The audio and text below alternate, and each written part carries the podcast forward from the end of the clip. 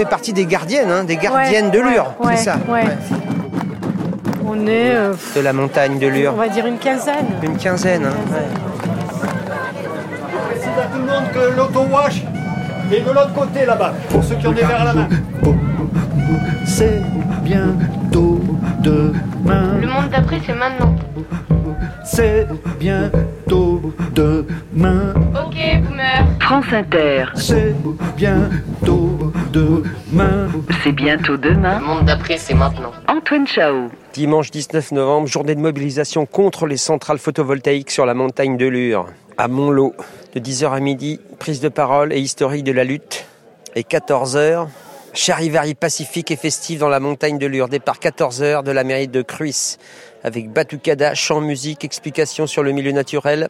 Vient déguisé sur le thème de la forêt et prend de quoi faire du bruit.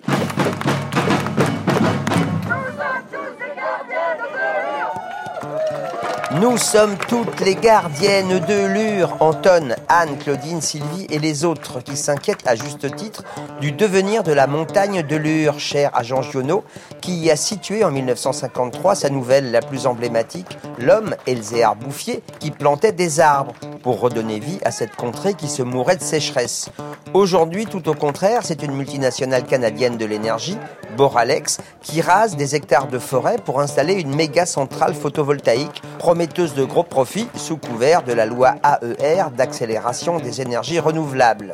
Des panneaux photovoltaïques, d'accord, mais sur les toits, les friches industrielles et les parkings, plutôt que sur les terres agricoles, naturelles et forestières. C'est une des revendications du collectif Elzéar Lure en Résistance. On retrouve Anne, Claudine, Sylvie et des centaines de manifestants, manifestantes, toutes gardiennes de Lure, pour ce début de journée de mobilisation dans la salle municipale de Montlot, dans les Alpes de Haute-Provence. C'est bien, bientôt demain. Sur France Inter. Sur la montagne de Lure, font une manifestation intramuros à Cruis.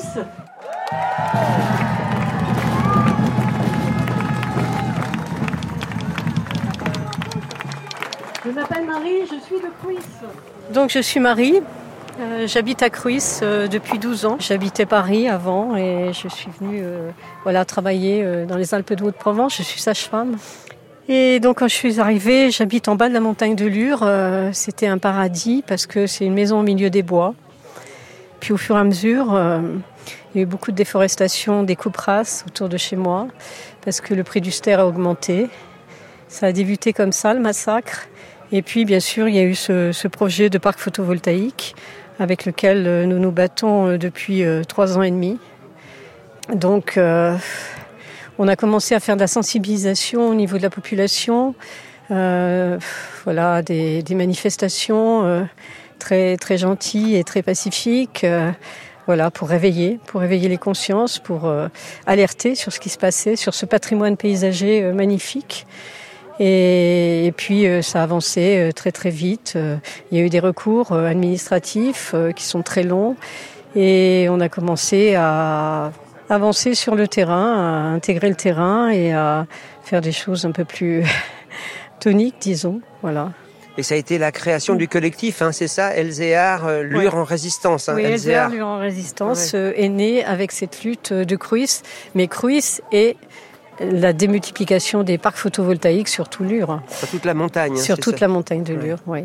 En plus, euh, avec euh, l'accélération euh, des énergies renouvelables, l'État a demandé aux municipalités de proposer des parcelles qui vont être vouées soit à l'agrivoltaïsme, soit au parc photovoltaïque. Donc, euh, il y a eu la déforestation en septembre de l'année dernière, qui a été vraiment euh, très très violent parce que c'était des, des arbres qui étaient en pleine, euh, pleine sève, pleine vie, des petits cèdres qui ont été coupés, qui avaient été replantés suite à un incendie qui avait eu lieu en 2004. Voilà. Et en 2006, il y avait eu voilà, toute cette plantation de jeunes cèdres. Donc aujourd'hui, il y a un gros rassemblement ici, donc euh, à Montelot, hein, qui est à quelques kilomètres. On voit la montagne justement Ouais, hein, donc, de euh, Lure. et on est juste euh, face au flanc sud de la montagne de Lure. Euh, donc, si on se déplace un petit peu, on va voir le- les deux parcs photovoltaïques euh, de Cruis. On va voir la, la déforestation. Et là, ils sont en train de, de terrasser, d'exploser les sols, de mettre les pieux pour, pour maintenir les, les panneaux. Voilà, donc il y a X machines. Donc euh, depuis euh, le 14 août, on a commencé à bloquer les machines, voilà, euh, très régulièrement. Et puis il y a eu une démultiplication des machines, il y a eu une sécurité qui s'est déployée. Maintenant, il y a 12 vigiles sur site. Il y a eu les forces de l'ordre qui font des rondes jour et nuit. Donc c'est beaucoup plus difficile. Il y a eu des gardes à vue, il y a eu des procès-verbaux, il y a eu des, des auditions, etc., etc. Mais euh, on reste euh, déterminé à, occuper euh, le lieu. Ben Là, on rentre vraiment dans le sujet. Et je suis désolée pour les personnes qui seront un petit peu choquées. Et il va y avoir beaucoup de bruit.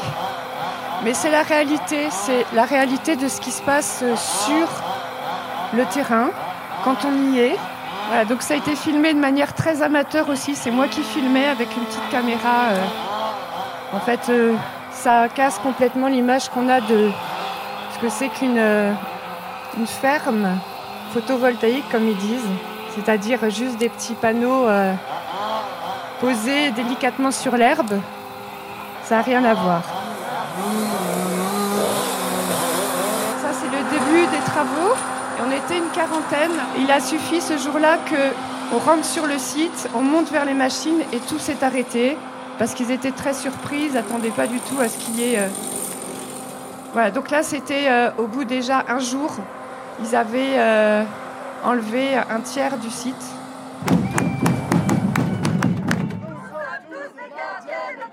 Ben, je suis venue euh, sur le site et là j'ai été complètement effarée au milieu de toute cette violence, le hurlement des machines, euh, les arbres qui tombaient, qui étaient enlevés, euh, broyés aussitôt, aussitôt abattus, euh, réduits en poussière. euh, bon, j'ai trouvé qu'il y avait énormément de violence. Je suis restée longtemps choquée aussi euh, par ce chantier, d'être restée au milieu aussi des arbres qui n'étaient pas encore abattus mais qui attendaient leur exécution avec un, un trait rouge autour de à leur cime. Et du coup, tu fais partie euh, de celles qu'on appelle les gardiennes de, de Lure, de la montagne de Lure. Voilà, Hein, voilà. ouais. Je ne pouvais pas faire autrement que de m'engager dans cette, dans cette lutte. Bon, en plus, j'ai toujours exercé un métier de, de soins.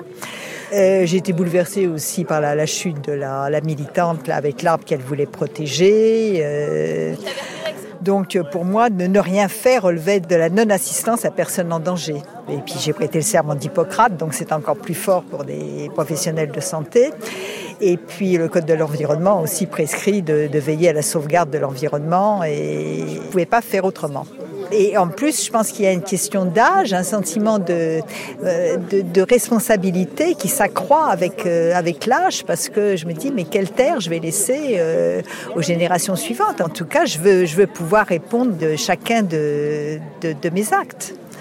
Et vous êtes deux femmes, donc, à avoir été mises en garde à vue. Oui, hein. oui, oui. Donc, euh, Sylvie et toi, Claudine. Oui, oui. Alors c'est vrai que ce matin-là, on était sur un, un chemin pour bloquer la montée d'un engin, ce qui faisait qu'il y en avait d'autres qui étaient bloqués, mais il y avait des machines qui pouvaient travailler sur un autre, un autre site. Donc on s'était allongé, il y a un huissier qui est venu, euh, qui a pris des photos, etc. Mais on n'a pas été inculpé pour ce, ce délit, le délit de ce jour, de s'être allongé euh, sur ce chemin, mais sur les deux jours avant, où il y avait une reprise du chantier, et on était sur une voie dite publique, ce qui d'ailleurs prête à discussion parce que, parce que la voie en réalité n'était pas ouverte à la circulation. Et là, on avait, c'est vrai que pour la, la reprise du, champ, du chantier, là aussi, c'était insupportable parce qu'il y avait des machines. euh, J'ai l'impression qu'elles étaient deux fois, trois fois plus grosses que les précédentes. C'est vraiment des monstres. Et euh, donc, on a eu des sommations euh, avant poids de la force, trois, trois, trois sommations, et après, on a été mis. Euh, à l'écart euh, du, chemin par le, peloton euh, spécial d'intervention de gendarmerie. Bon. Et, donc, euh, c'est pour ces faits-là, et puis d'autres antérieurs, qu'on a été inculpés et emmenés en garde à vue. Menottés, les mains dans le dos, chacune dans un véhicule euh, euh, vraiment traitées comme, euh, comme des délinquantes, effectivement. En plus, c'est vrai que je pensais qu'il n'oserait pas m'envoyer euh, en cellule vu mon âge, puisque j'ai 72 ans, je vais sur 73, donc j'ai vraiment été très très étonnée. Voilà, et donc on a passé la, nuit en, cellule, ce qui est une expérience un peu éprouvante, mais je pense que quelqu'un qui, entre en garde à vue déjà en détresse en, peut en ressortir détruit. Donc, euh, donc voilà, des, des, des, mesures qui ne se justifient absolument pas. Alors Claudine, Elzer Bouffier, donc le personnage écrit, enfin décrit oui, par oui, Jean oui. Giono, il avait aussi une, une 70 ans et quelques. Il serait considéré comme un éco-terroriste aujourd'hui aussi? Ah bah certainement, oui. Oui, oui. Je rappelle qu'une lutte se gagne dans les tribunaux, se gagne en diffusant l'information et se gagne en étant aussi sur place. Antoine Chao, c'est bien, bien tôt demain sur France Inter. Le deuxième jour, on était une dizaine et on avait décidé de se mettre face au bûcheron. Vous pouvez pas utiliser votre tronçonneuse avec quelqu'un au milieu. Non, ne le faites pas. Non mais ça va Sauf que les bûcherons ne s'arrêtaient pas. Euh, ils étaient poussés par leur euh, maître de chantier qui leur disait de continuer même si on était là. Les quelques militants qui étaient là se mettaient sur les arbres et ils coupaient au pied. Donc inutile de dire qu'un coup de tronçonneuse dans la jambe, ça pardonne pas. Le troisième jour, euh, on a essayé de bloquer les ouvriers à 5 heures du matin quand ils arrivent. Donc il y avait un petit groupe de militants, une dizaine à nouveau. Là, il n'y avait plus qu'une petite partie du site où il restait des arbres, donc on a décidé de continuer à se mettre en face. Donc on voit bien qu'on n'arrive pas à les arrêter, hein. c'est pour ça que les arbres tombent quand même. Puisqu'on est au milieu et ils continuent à couper. On rappelle qu'ils sont aussi en infraction totale puisqu'ils ont des dérogations qui sont absolument pas... Euh, qui ne concernent pas toutes les espèces. Et là, l'accident arrive. Un bûcheron vient de couper l'arbre sur lequel était perchée une militante. Là, les gendarmes, quand même, viennent constater que la personne est blessée et appellent les pompiers.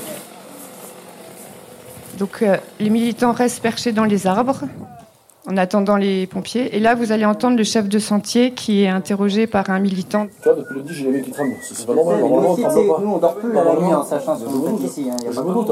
C'est assez raison. Mais quand les gens commencent à trembler et tout, on est sur les nerfs. C'est pour ça qu'il est sur les nerfs. Donc c'est pour ça qu'il coupe les arbres.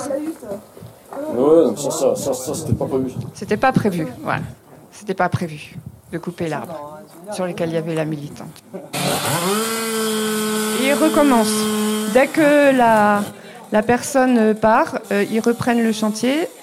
Il euh, y a un militant perché là-haut et vous voyez, le, le bûcheron il était prêt à couper l'arbre. Et il y a le gendarme qui vient lui dire gentiment euh, non, peut-être pas une deuxième fois.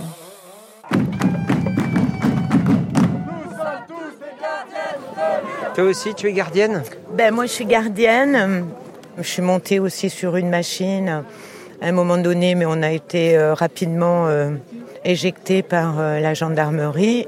Ce qui s'est en suivi, c'est euh, tous les, les auditions qu'on a eues, auditions libres. moi, j'en ai eu deux. euh, avec euh, prise d'empreinte. Euh, enfin bon, c'est tout ça qui est très lourd en fait, hein, même sans garde à vue. Euh, les mesures euh, de répression étaient quand même euh, excessives euh, par rapport à, à ce qui s'est passé sur le terrain. Quoi.